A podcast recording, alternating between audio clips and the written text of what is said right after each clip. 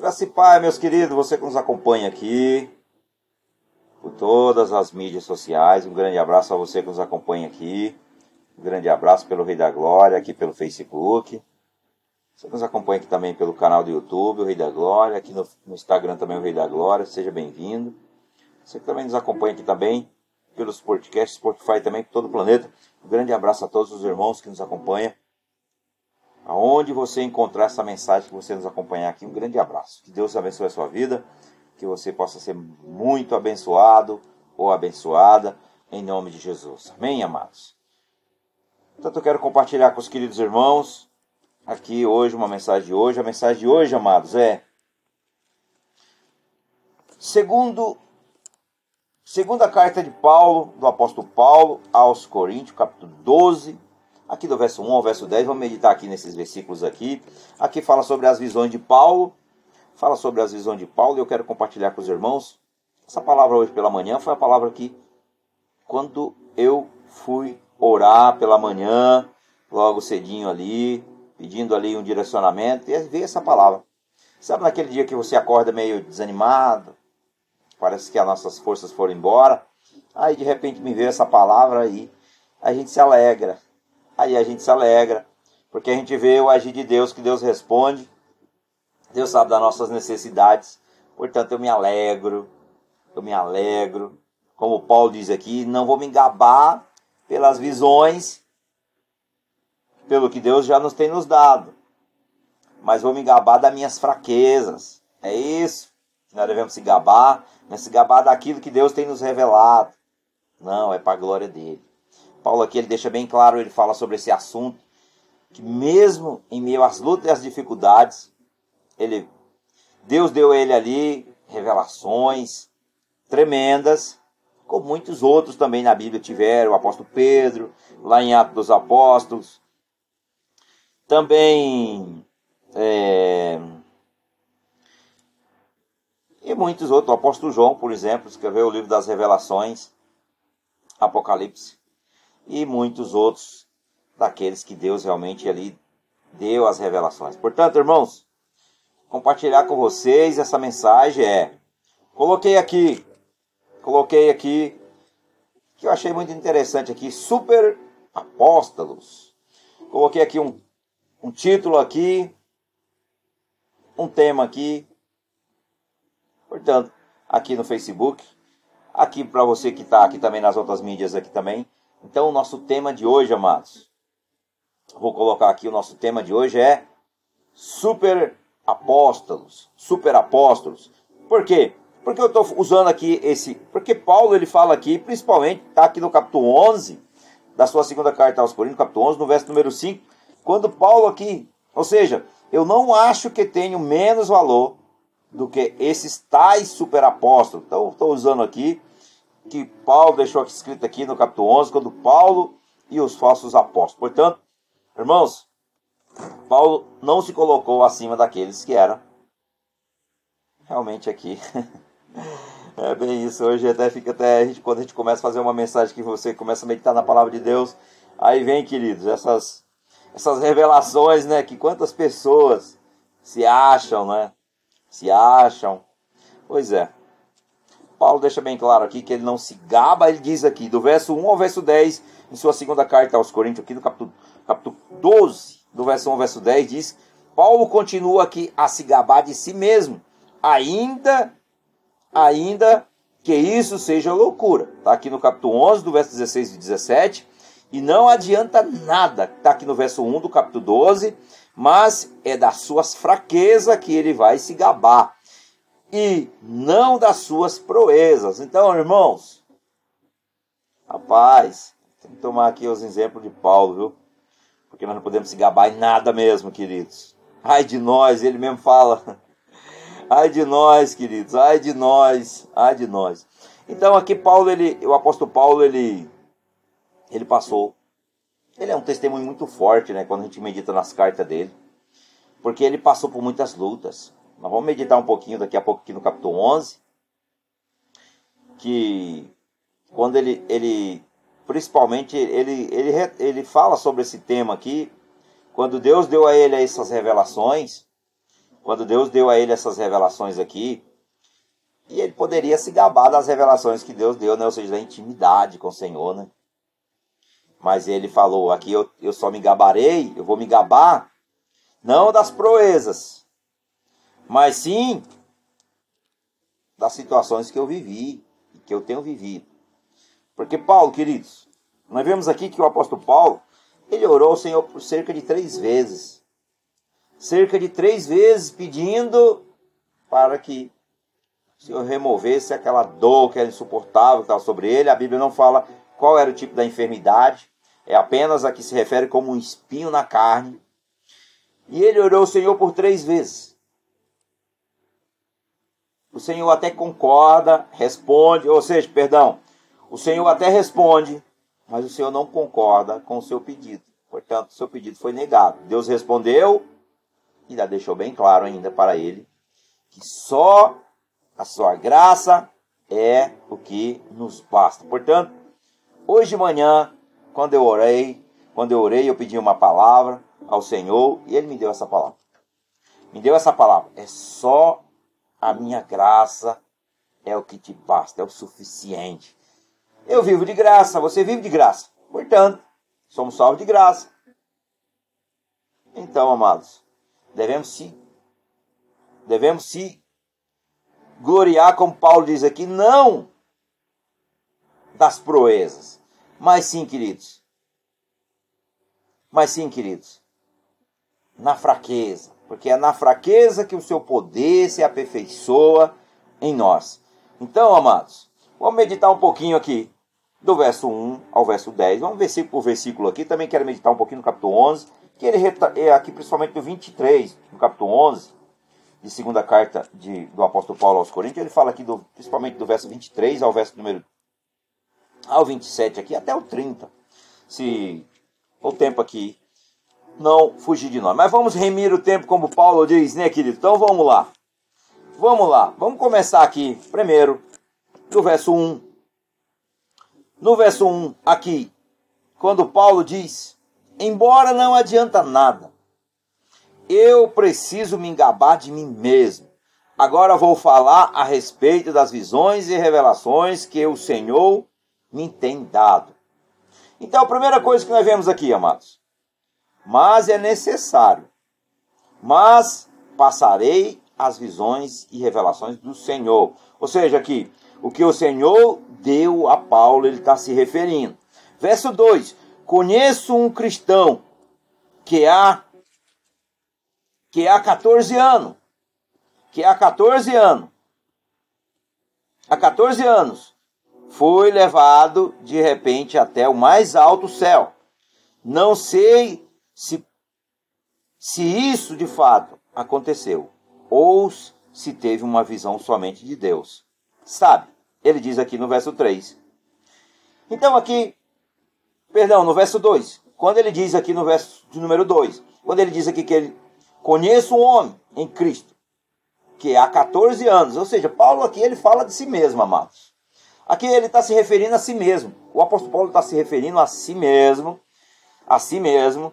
Se no corpo ele diz aqui que ele não sabe, ele não sabe, não sei se foi fora do corpo, não sei se Deus mas Deus sabe. Então ele diz aqui que Deus sabe todas as coisas. Nós sabemos que o Senhor sabe todas as coisas.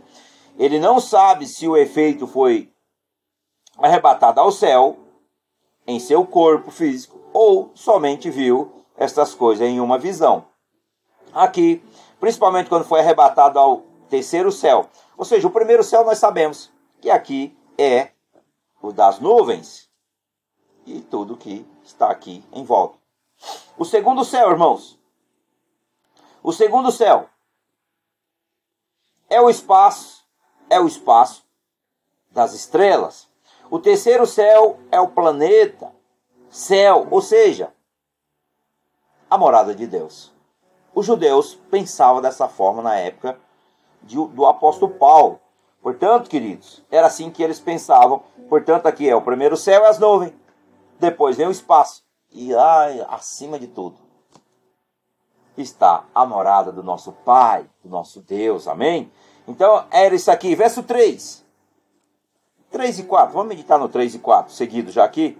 Então, repito, sei que esse homem foi levado de repente ao paraíso. Não sei se isso de fato aconteceu ou se foi uma visão. Somente Deus sabe. Ali ele viu que coisas que palavras humanas não conseguem contar. Então aqui o apóstolo Paulo ele fala aqui no verso 3 e no verso 4, queridos. Se no corpo ou fora do corpo, não sei, mas Deus ele diz aqui claramente que Deus sabe e a segunda oportunidade em que ele diz isto aqui e não sem motivos. Verso 4. A palavra paraíso aqui, queridos, é utilizada por Paulo de uma maneira geral. E também não foi possível descrever bem as palavras que ouviu.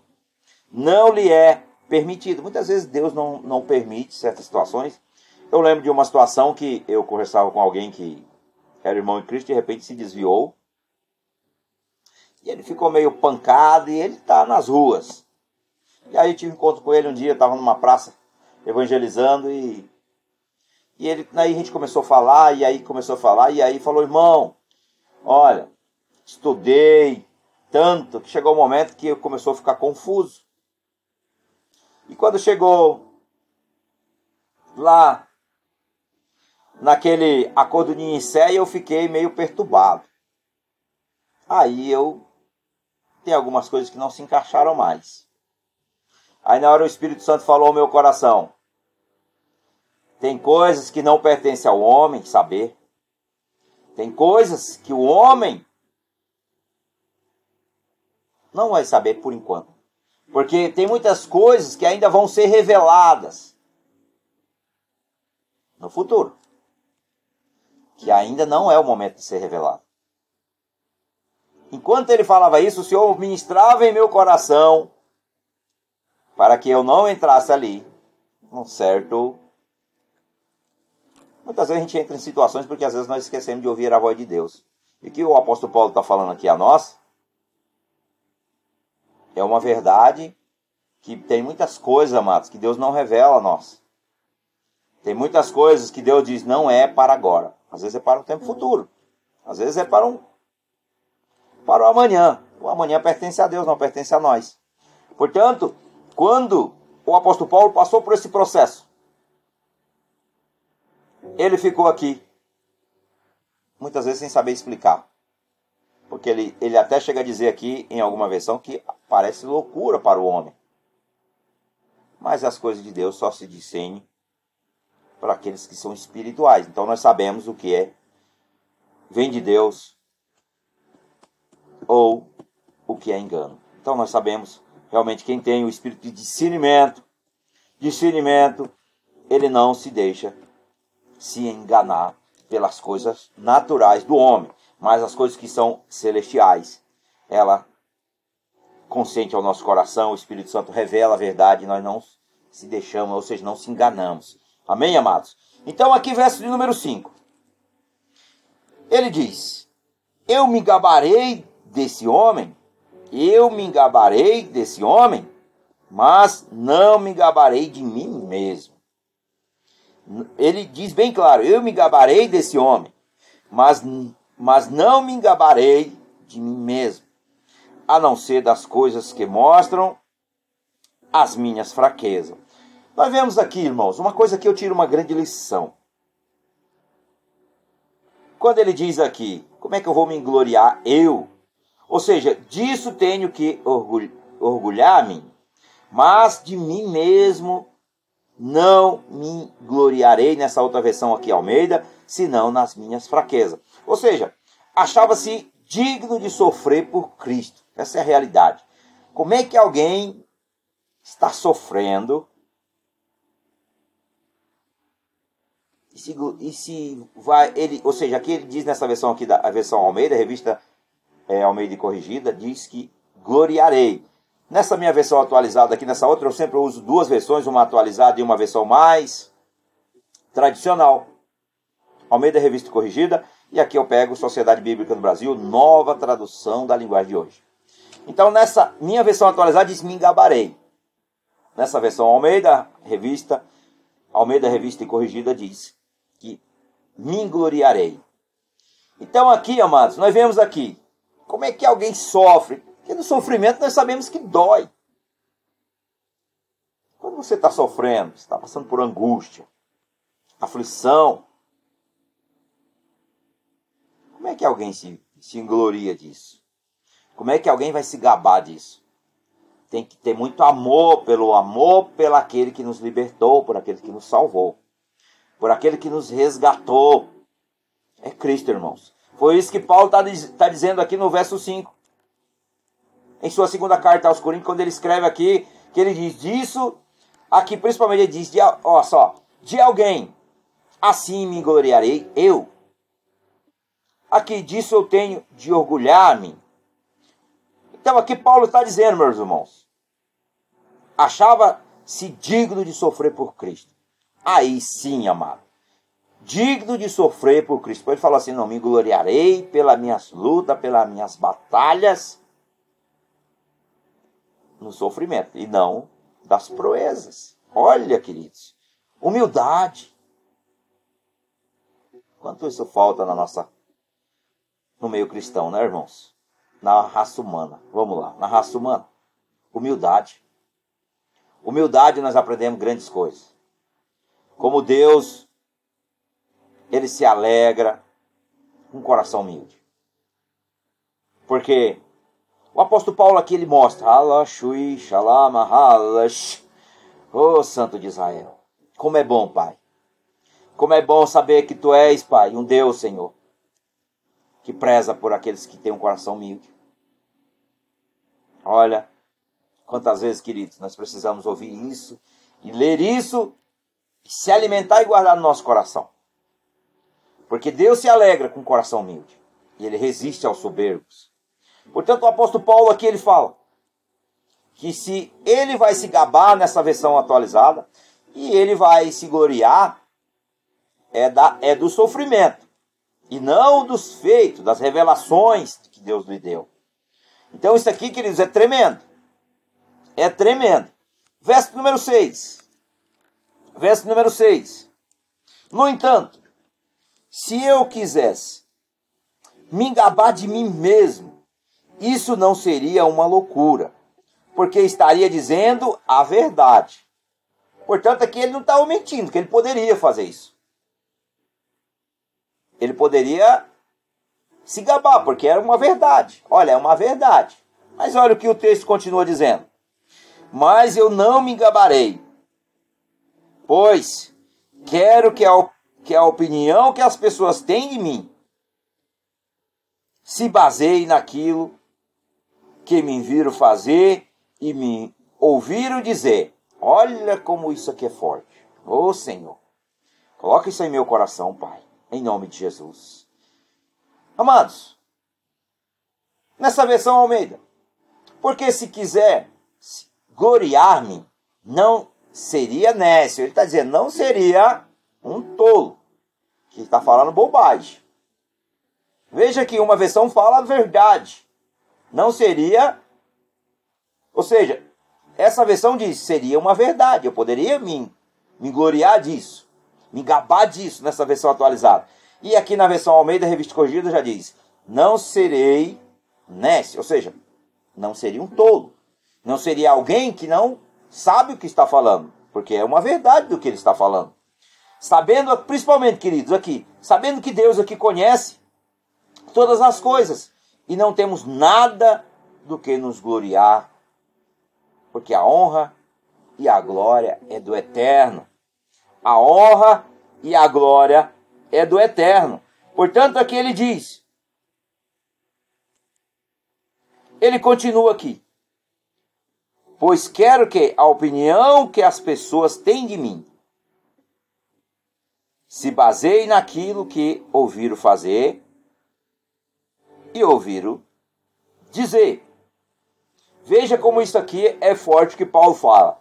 Ele diz aqui: porque direi a verdade, porque direi a verdade, mas deixo isto, para que ninguém pense de mim mais do que em mim. Vê ou de mim ouve. Então aqui com efeito aqui Paulo diz: não vou me referir aqui mais a, a este fato.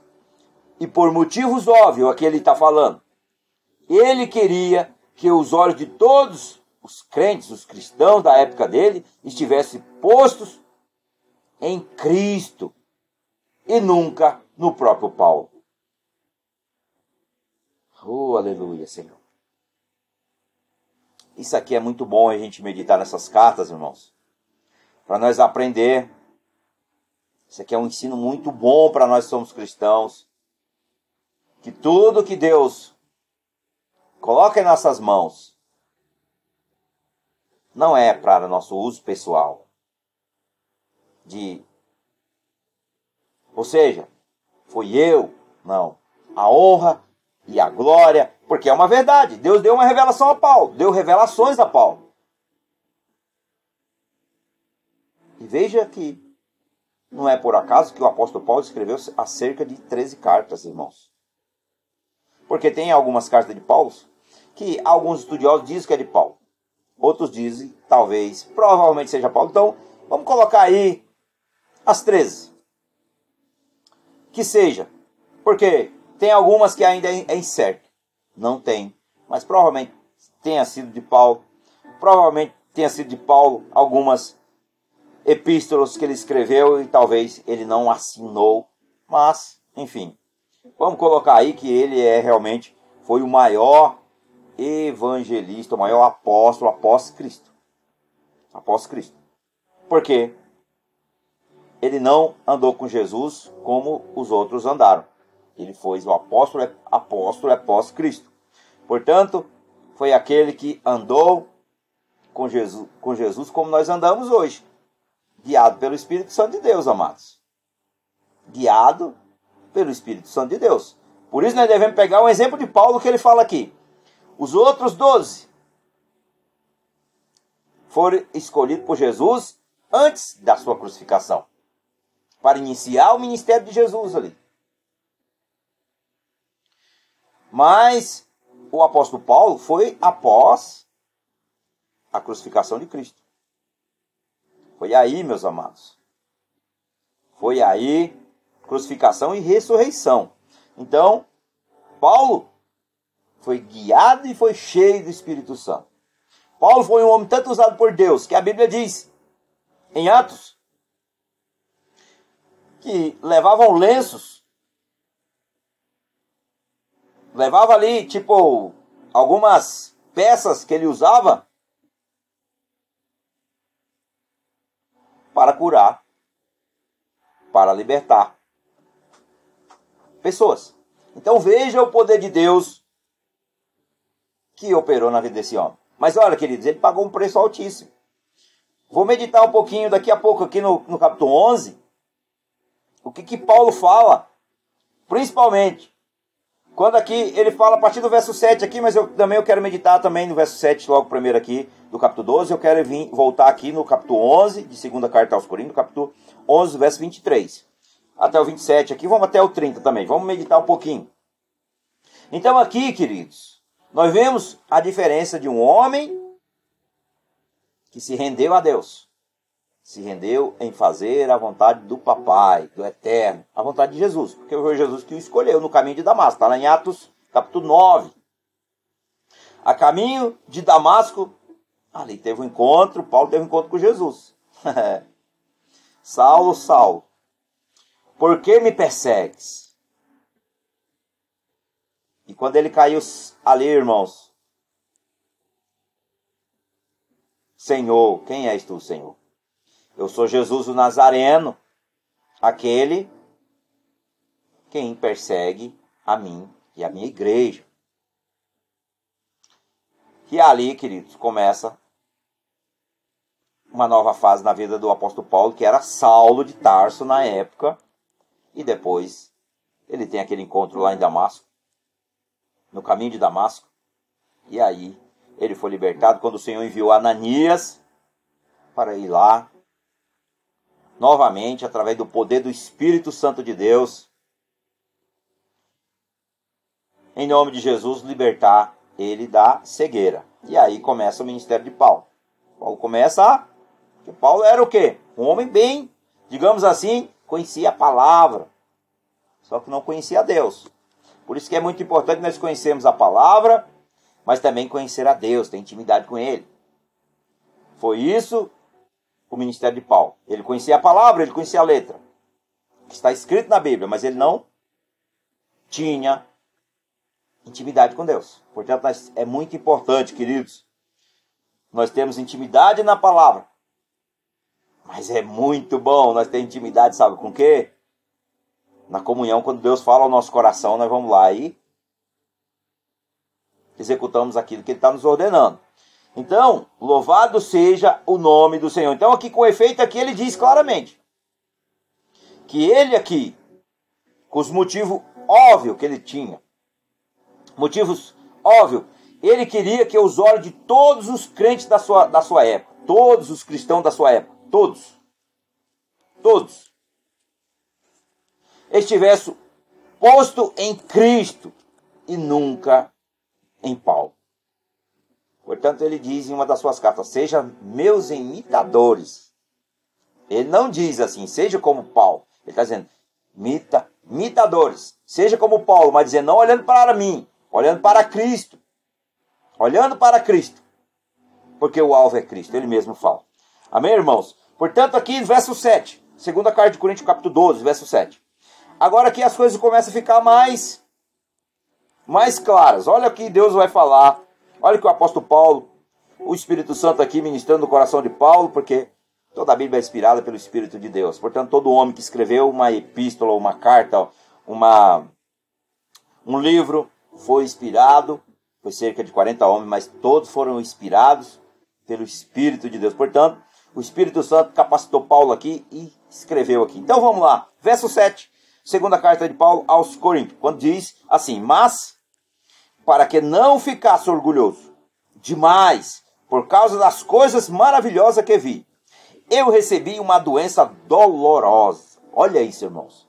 Aqui logo aqui nessa nessa parte inicial logo do verso 7, nós já tiramos aqui um aprendizado muito grande. Mas para que não ficasse orgulhoso, para que não ficasse orgulhoso.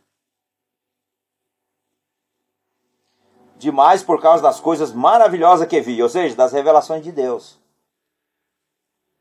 das dádivas de Deus.